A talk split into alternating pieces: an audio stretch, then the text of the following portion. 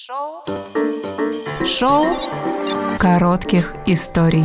Подкаст о том, как истории меняют людей. Всем привет! В общем, начну да, свою историю с вопроса к вам. Скажите, вам когда-нибудь говорили родители или другие взрослые, вот вырастешь, поймешь? Вот, вы не одни такие. Мне тоже говорили такую фразу мои родители, и это был главный аргумент в любом моем споре с мамой.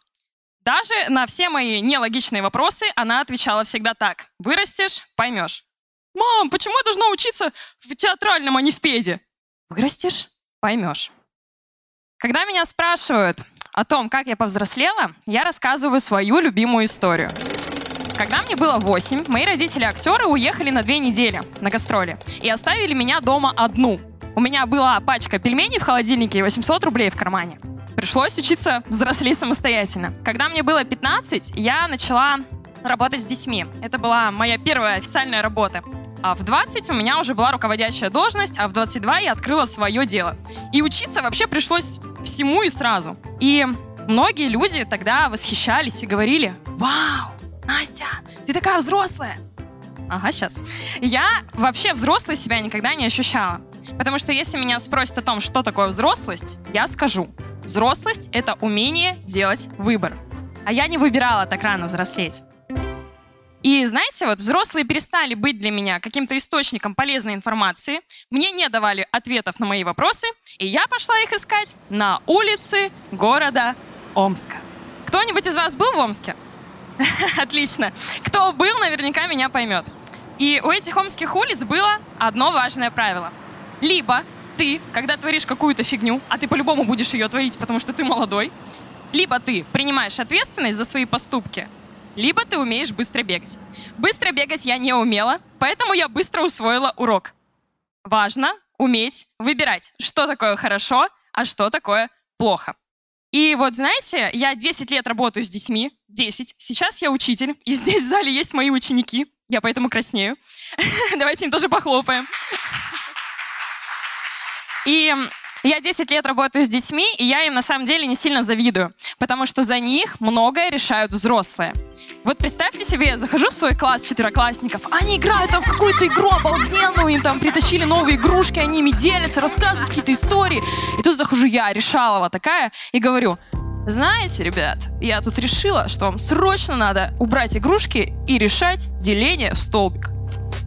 Представьте их лица. Они страдальчески идут, убирают эти игрушки, берут тетрадки, садятся за парты. А мне, как взрослому, тоже нелегко было принять этот выбор.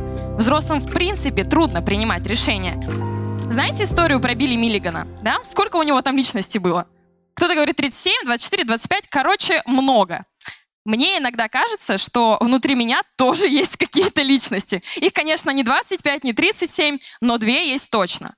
Одна такая взрослая, мудрая учительница, которая знает, что надо делать и когда надо делать.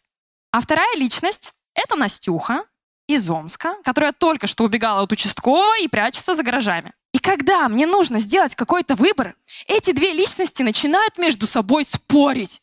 Это невыносимо, потому что одна личность пытается рассказать, как надо делать, а другая — как хочет делать. И из-за этого у меня всегда возникают какие-то проблемы. Например, я могла делать обалденные успехи в спорте и при этом стоять на учете в детской комнате милиции за хулиганство. Или сейчас это а, такая история. Я утром учительница, которая знает, что делать, а вечером я могу плакать, потому что кто съел мой последний шоколадный круассан? Это я хотела его съесть. Почему вы его у меня забрали? Это вот про умение выбирать между моими личностями. Это сложно, безумно. Вообще, сегодня утром я вернулась из такого очень важного педагогического семинара, который проходил в Санкт-Петербурге. И там я встретилась с огромным количеством людей, которые в педагогике уже 30 лет, а то и более.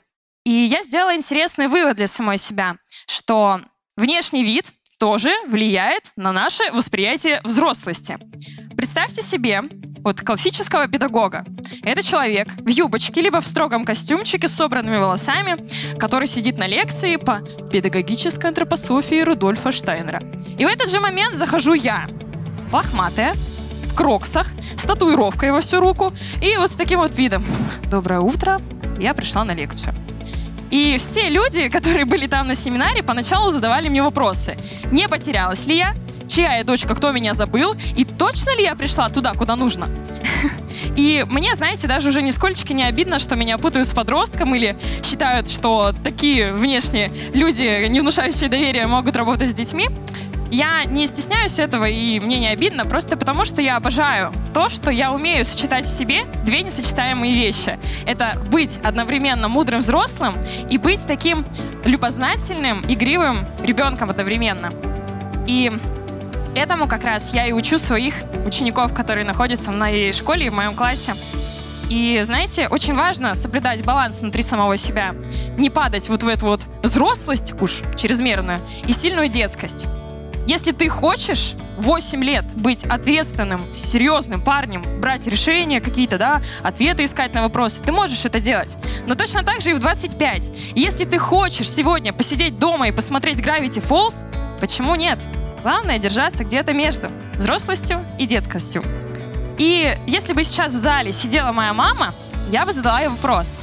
Мам, а когда все-таки надо было повзрослеть, и что, блин, надо было понять? У меня все. Спасибо. Шоу коротких историй.